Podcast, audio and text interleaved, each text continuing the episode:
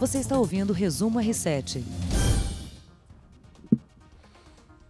Oi, gente, tudo bem? Começando mais uma edição do podcast Resumo R7 com as principais notícias do dia nesta segunda-feira, dia 11 de novembro de 2019. Comigo, César Saqueto e análise de Heródoto Barbeiro. Tudo bem, Heródoto? Alô, alô, um abração para todo mundo aí do R7. Muito bem. Quero também agradecer todo mundo que está acompanhando a live, né? Que a gente faz aqui exatamente com a gravação do programa, nas redes sociais do Portal R7, no Facebook, também no YouTube, no Twitter, enfim, um grande alô para todo mundo. E no Instagram. Eu, eu, tenho uma boa notícia. Qual?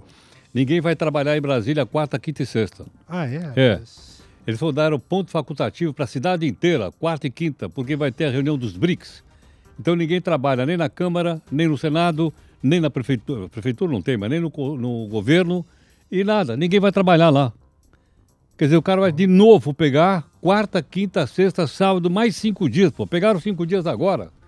Quer dizer, nós estamos pagando o salário para essa turma não trabalhar? O que, que, é isso? Que a próxima sexta, a próxima sexta não? É, é feriado, sexta é feriado. Né? Sexta ou sábado? Não, é sexta, dia 15. Dia 15, feriado. Entendeu? Agora os caras anteciparam dois dias. E aí, como é que faz, gente? Dá para entender uma coisa dessa ou não? Quem paga o salário dessa turma aí? Somos nós, pô. Não é? E olha, hoje eu estava esperando que os caras fossem trabalhar no Senado e na Câmara. Não apareceu ninguém, pô. Pouquíssimo, apareceram poucos. Meia dúzia de gato pingado lá. Estava olhando lá agora, meia dúzia de gato pingado. Aliás, eu queria aproveitar e, e antecipar, porque você falou de, de Congresso e aí você está falando de quórum, né?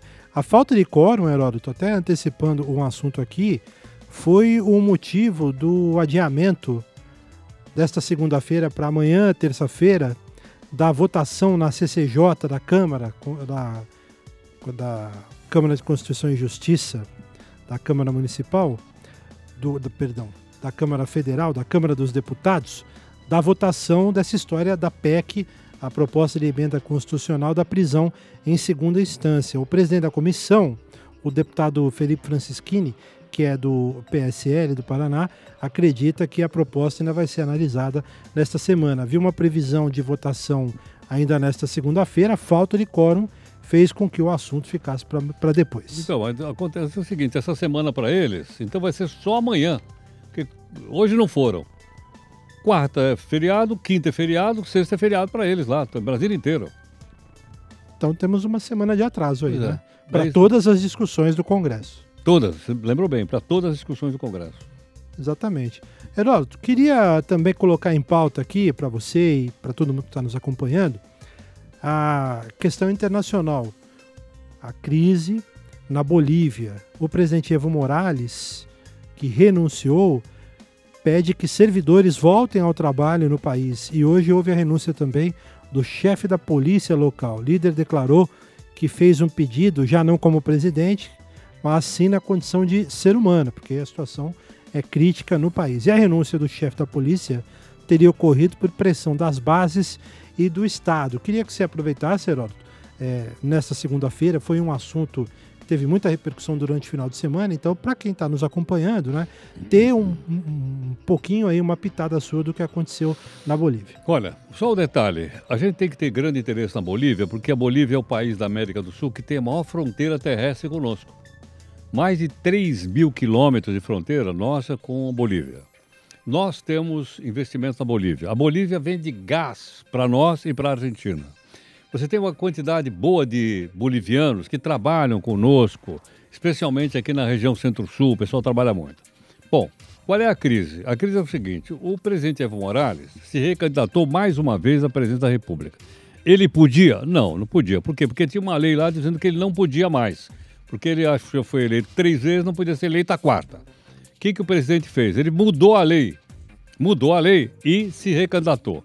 Muito bem, na hora que foram feita a contagem de votos, para ele ganhar em primeiro, primeiro, primeiro round, primeira instância, primeira votação, primeiro ele, turno. É, é, primeiro turno, ele teria que ter 10% mais de votos que o segundo colocado, que é um cara até que eu conheço, chamado Carlos Mesa. Muito bem. Acontece que quando estava menos, um pouquinho de 10, 12 demais, o sistema de votação parou durante 24 horas. Aí deu uma confusão, não sabia. É, aí o, o cara da oposição dizia, olha, ele, vai ter segundo turno, e ele dizia, não, não vai, porque eu fui eleito.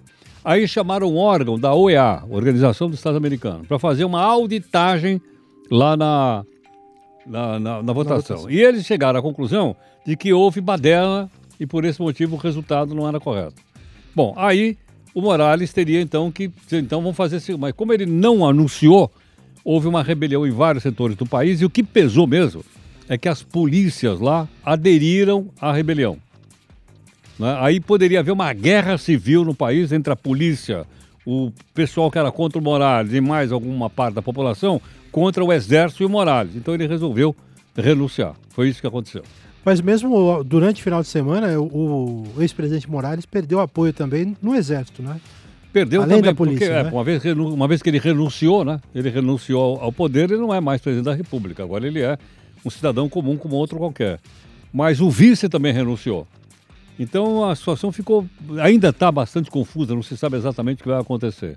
Mas eu acho que agora precisaria haver uma, primeiro, uma acomodação pessoal, né, pacificar, e segundo, marcar uma nova eleição para o país e todo mundo que puder ser candidato se candidatar.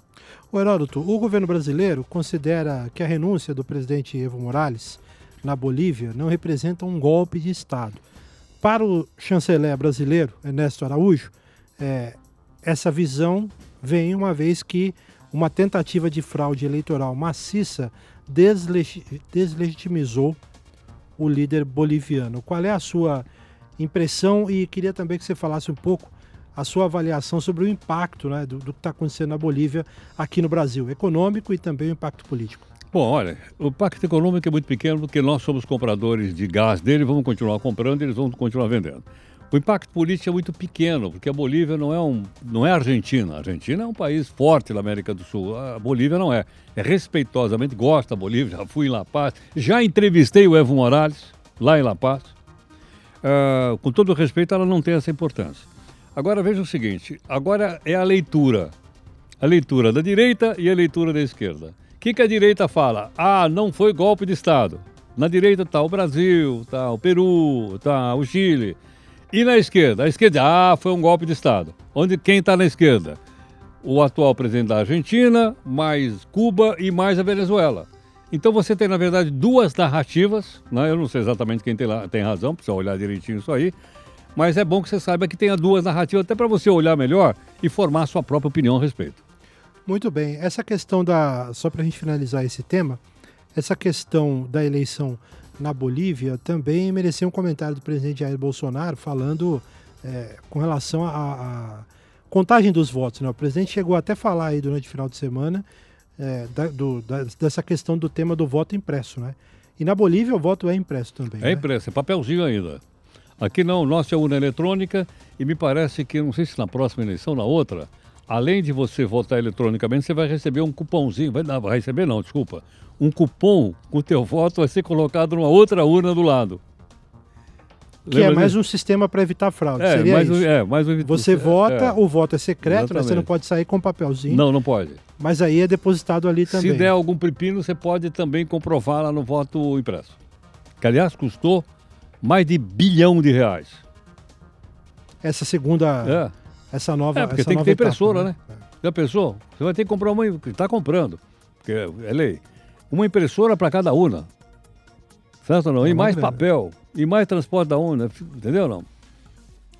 É um belo dinheiro. Ô Heródoto, é, queria falar também, só para a gente citar aqui, neste último domingo a gente teve o segundo dia de provas do Enem em todo o país. No domingo retrasado a gente teve as ciências humanas e a redação e agora é, ciências exatas né, e também é, biologia, né, enfim os temas de biologia e os demais. O gabarito oficial do Enem vai ser divulgado na próxima quarta-feira e os estudantes podem conferir as respostas das duas provas do exame pelo portal do INEP, que é o órgão que faz o Enem, ou pelo aplicativo. A nota final vai ser divulgada em janeiro. Se você entrar no site do MEC, acho que vai ter lá também, né? Todas as informações. Qual foi a sua avaliação, Heródoto? Olha, só um detalhe curioso sobre isso. É que na prova de exatas, como biologia, química, física, matemática, aquelas perguntas mais, vamos dizer assim, apimentadas, ela, elas são mais raras. Ela, é. ela, Mas assim mesmo, daria para você colocar uma pimenta aí. Posso dar um exemplo? Claro. Vamos supor que você chegasse e dissesse assim, escuta, prova de física, na sua opinião, a Terra é plana ou é redonda? Rapaz, aí. Era. aí É, polêmica. Aí, e pode- tem a ver com o assunto. Tem, é, tem a ver com o assunto e seria polêmico, concorda ou não? Concordo. Ou vamos pegar na prova de biologia, certo? Como é que apareceu o ser humano? Ele é fruto da evolução, segundo Darwin, ou ele foi criado como com Adão e Eva? E aí? Já dar, pensou, Ia, ia dar problema Ia dar, uma, aí. aí, ela, Ia dar uma discussão. Então você vê que todas as ciências, não só as humanas, mas também as exatas, elas são passíveis de discussão, de debate, sempre democrático. A gente tem que sempre respeitar a opinião dos outros, certo não? Eu tenho uma opinião, você tem outra, ah, a gente respeita a opinião dos outros. Mas há possibilidade também de coisas extremamente eh, polêmicas também na área das ciências exatas. Mas sabe É que foi... aquele que dois e dois são cinco. Verdade. É, mas você sabe que, o, pelo menos a avaliação do governo, do, do que eu vi aí no final de semana, e na semana passada também, é, foi de que, e a avaliação de outras pessoas também, foi de que o, o Enem desse ano é, criou-se muita expectativa, né, exatamente por questões um pouco mais polêmicas, aí apimentadas no, no contexto que o país vive atualmente, mas não foi, não foi isso que aconteceu, né? Não, Foi bem não, tranquilo foi- nesse é, Mas sentido. eu acho que já foi, houve uma orientação do novo ministro da Educação, Weintraub. Sabe o que significa em alemão? Não. Weintraub quer dizer uva de vinho. Tô interessante. Então, Herr Weintraub, Ana, que é um nome alemão, logicamente, mas eu acho que ele também procurou não abrir muito para poder. Porque ele já é um cara polêmico, certo ou não? É. Extremamente polêmico. Então a polêmica ficou muito mais na figura dele do que na prova do Enem. Muito bem, agora a gente, só para reforçar então, a gente vai ter o gabarito divulgado nesta quarta. E para quem fez o Enem, boa sorte para todo mundo e na nota mesmo no final de janeiro de 2020. Heródoto, queria, você estava falando aí um, um tema bastante interessante que eu queria que você falasse um pouquinho mais dessa história de Veneza, na Itália, uma das cidades turísticas mais procuradas no mundo, começar a cobrar para os turistas, é isso mesmo? É isso mesmo, estão querendo cobrar para poder entrar em Veneza. Porque a quantidade de turistas que chega lá de tal ordem que atualmente eles estão proibindo. Sabe aqueles navios grandes e tal? Sei, sei. Que o pessoal faz cruzeiro, não pode mais estacionar lá em Veneza. E tanta gente que quer ver a cidade de Veneza, que aliás é uma maravilha, eu tive a oportunidade de ver, Nunca fui, deve mas não entrei linda. pela porta da frente, entrei pela porta do fundo. Por quê? Porque eu conheci um senhorzinho lá e ele durante 30 anos foi dono de uma lojinha de restauração. Então eu conheci ele fora e ele falou, ó, o dia que você quiser, nós vamos entrar pela porta do fundo. Uh, lá fui eu com ele na porta do fundo. Foi maravilhoso, espetacular. Mas tem um outro detalhe aí também, é o seguinte, aquela região chama Vêneto, onde está Veneza. Ela nem sempre pertenceu à Itália. Houve uma época que ela pertenceu à Áustria. Porque a, Itália, a Europa era toda retalhada. É. É que nem a Catalunha lá, querendo se separar da Espanha e a outros. E o Vêneto sempre estava com um pezinho para tentar se separar da Itália. E parece que agora voltou de novo uma campanha para separar o Vêneto da Itália e ele se tornar um país independente eh, como a Itália. Mas eu acho muito difícil isso. Eu acho realmente muito difícil. A Itália que já tem uma, uma região independente dentro do seu território, duas, né? Tem o Vaticano e tem San Marino, né? Que é um Exatamente. país e Bem fica lembrado, dentro da Itália. Bem né? lembrado, bem lembrado. Eu- San Marino nem lembrava mais. É. O Vaticano é um país independente dentro da Itália, né, cujo chefe é uma teocracia, né? É. Porque o chefe é o Papa. É o Papa. Logo é uma teocracia. E vem desde 1800 e... Bom, na verdade nem vou lembrar, mas vem lá da Idade Média. vou contar aqui, eu vou encher a paciência de vocês. Não, e, e essa, essa questão que você falou da Europa retalhada, ela veio também até mil. Até o século 1870. É, então, até o a século XVIII. unificação né? da Itália, houve a unificação 19. da Alemanha, também, 1870. É. É, Eram pequenos países, aí foram juntados em, em grandes nações, como a gente conhece hoje. É. A França também era assim. A Espanha também era assim. Não existia Espanha. Porque existia uma porção de pequenos reinados lá, inclusive Portugal. Não sei como é que Portugal não passou a fazer parte da Espanha.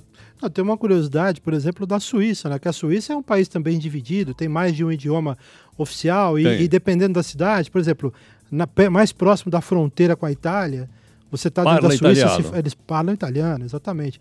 Tem a parte da Suíça que fala alemão, alemão, né? E você já viu a língua local ou não? Não, É incompreensível. Que é um dialeto. É um né? dialeto. E cada cidade daquela tem um dialeto diferente da outra cidade. Imagina a loucura. É uma loucura geral. A Itália já tem muitos dialetos, né? Quem viaja para lá, Tem, tem, tem. nas regiões ali, se você falar com as pessoas mais antigas, você não entende muito não. mesmo entendendo italiano. Heródoto, já no final aqui do nosso podcast Resumo R7, fala um pouquinho de futebol rapidamente. E... É, você ficou nervoso com o derby, não? Um a um, Palmeiras e Corinthians? O, o, Corinthians precisava ganhar, né, meu? A situação lá tá realmente complicada, hein, meu? Gol no fim. E o Corinthians está fora da zona da Libertadores, tá, hein? Tá, tá. E merece, né? Eu acho que eu sou corintiano, mas merece. O time não apresenta futebol, você vai fazer o quê? Lamento. É, evito comentários, porque como palmeirense vão dizer que eu tô comentando só porque eu não gosto do time e tal. Mas eu acho que o Corinthians está bem abaixo do que a torcida esperava. Não à toa, perdeu o técnico. O Flamengo né? continua com todo o pano, né? O Flamengo, gente, virou para cima do Bahia no Maracanã. É. 3 a 1 E ó, tomara que ele ganhe lá do River Plate. River Plate. Quando é essa semana agora? É dia 30. Dia, Mas dia eu, 15. eu, eu, preciso checar porque houve uma mudança aqui, eu, eu vou checar e falo direitinho. Porque houve uma mudança no dia. Só queria dizer o seguinte, olha, rapidamente. O Flamengo, com 77 pontos, está a 10 do Palmeiras, que é o vice-líder, com 67. Agora, o Flamengo pode ser campeão no próximo domingo, daqui a duas rodadas. Para isso acontecer, o Flamengo precisa vencer o Vasco no Maracanã, quarta-feira. Precisa também de uma vitória sobre o Grêmio no próximo domingo, lá em Porto Alegre. E o Flamengo precisa que o Palmeiras perca para o Bahia domingo que vem na Fonte Nova. Se isso acontecer, o Flamengo será campeão brasileiro no próximo final de semana. Está muito perto, Heródoto. 10 pontos, são sete rodadas, é, é muito difícil. Tem uma questão também emocional, né? É, o, o, Palmeiras, se você vê nas redes sociais, o torcedor já, já deu aquela, aquela entregada de ouro, né? Você olha e você fala, não, os caras já entregaram, não tem mais jeito, está muito difícil. Vamos aguardar. E o Vamos Corinthians. Os... Ficar, parece que vai ficar fora da Libertadores. Então, o seu Corinthians tem que lutar para pelo menos aquele... chegar em sexto. É, ainda tem aquele campeonato dentro de leite ou não? Não. O Corinthians precisa pelo menos chegar em sétimo, se ficar atrás do Atlético Paranaense. Como é que chama o Atlético ganhou de São Paulo. Aquele hein? campeonato de vaza que tinha em São Paulo, que era famoso.